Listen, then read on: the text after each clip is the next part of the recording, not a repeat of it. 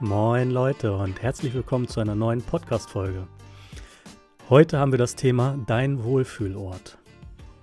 Bei diesem Thema möchte ich so ein bisschen aus meinen Erfahrungen sprechen, wenn es ums kreative Arbeiten geht und euch ein paar Tipps geben, wie ihr aus festgefahrenen Denkmustern so ein bisschen rauskommt und eure Arbeit ein bisschen kreativer betrachten könnt. Also es ist ja so, dass wir als Fotografen und gerade als Hochzeitsfotografen in einem kreativen Bereich unterwegs sind. Und ähm, ich denke, gerade hier ist es ganz, ganz wichtig, nicht in die Automatisierung zu kommen und äh, immer wieder seine Gedanken zu hinterfragen, um kreativ arbeiten zu können, neue Ideen kreieren zu können und um einfach mit neuen Reizen sein Business weiter voranbringen zu können. So, und ähm, um überhaupt kreativ zu sein, brauchen wir natürlich einen Ort, der es uns ermöglicht, unseren Gedanken und Inspirationen freien Lauf zu lassen.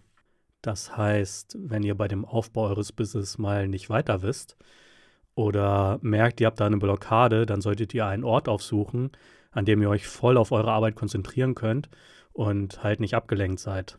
Ich denke auch, dass so ein Ort immer wichtiger werden wird äh, für kreative Prozesse, denn heutzutage haben wir so viel Stress um uns herum. Keine Ahnung, Straßenverkehr, Handy, Fernseher, Laptop, ähm, Freunde, die was von einem wollen, vielleicht Familie, wo man Verpflichtungen hat. Und unter diesen Voraussetzungen ist es natürlich klar, dass wir uns nicht komplett darauf fokussieren können, was wir gerade machen, und halt auch nicht wirklich kreativ werden können. Mir ist das gerade in New York sehr stark aufgefallen. New York ist daher auch nochmal eine ganz andere Nummer wie zum Beispiel Hannover. Ähm, da ist es ja viel, viel hektischer und stressiger. Und wenn man da nicht einen Ort hat, wo man sich zurückziehen kann, um mal durchzuatmen, runterzukommen, dann wird das mit der Kreativität echt, echt schwierig. Und für mich war mein Rückzugsort, so, so komisch, wie sich das jetzt auch anhört, äh, tatsächlich mein sieben Quadratmeter Raum, in dem ich gelebt habe, weil das so ein bisschen mein Rückzugsort war. Ich kann es gar nicht beschreiben. Also ich konnte hinter mir die Tür verschließen, konnte mein Handy ausmachen und hatte einfach meine Ruhe. Und das war da so ein bisschen mein Rückzugsort.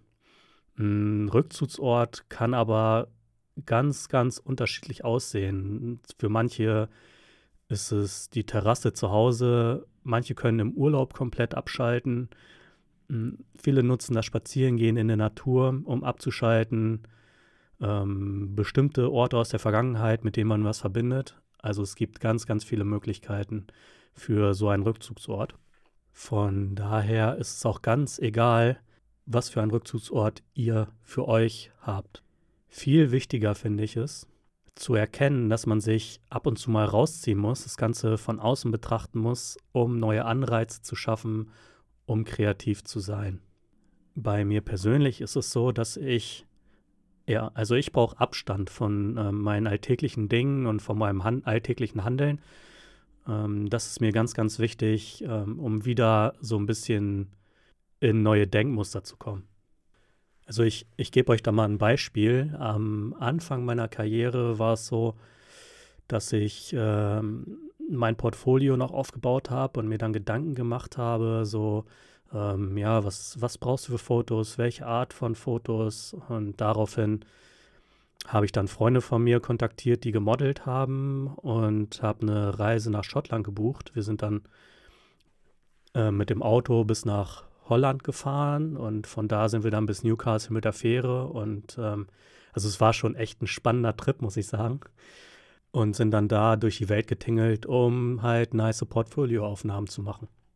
Als ich dann aber dort vor Ort war, habe ich gemerkt, ähm, dass dieser Ort mir so viel Ruhe und Freiraum lässt ähm, für neue Ideen, dass einfach neue Denkanstöße und ja, keine Ahnung, neue Ideen aus mir rausgesprudelt sind und wir dann ganz andere Sachen umgesetzt haben, die im Endeffekt auch viel, viel besser für meine Homepage, für mein Business waren, als das, was ich vorher geplant hatte.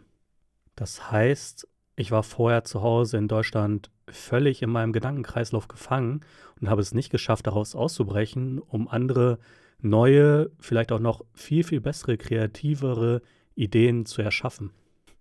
Ich meine, ganz klar, ähm, sollt ihr jetzt nicht irgendwie immer, wenn ihr merkt, ihr habt irgendwie ein kreatives Loch nach Schottland fahren. Ähm, also das ist jetzt auch nur ein Beispiel für mich. Das Ganze geht natürlich auch, wenn ihr euch einfach mal draußen an den See setzt, vielleicht einfach mal aus eurem Büro rauskommt und ein bisschen spazieren geht, solche Sachen halt. Mein Tipp hier für euch aus dieser Podcast-Folge ist einfach, versucht einmal aus eurem alltäglichen Denkmuster und euren alltäglichen Handlungen auszusteigen, um euch und euer Business einmal von außen zu betrachten. Denn das kann euch ganz, ganz andere Möglichkeiten und Herangehensweisen aufzeigen. Und zu Schottland nochmal. Ähm, tatsächlich denke ich persönlich darüber nach, mir da eine Ferienwohnung zu kaufen.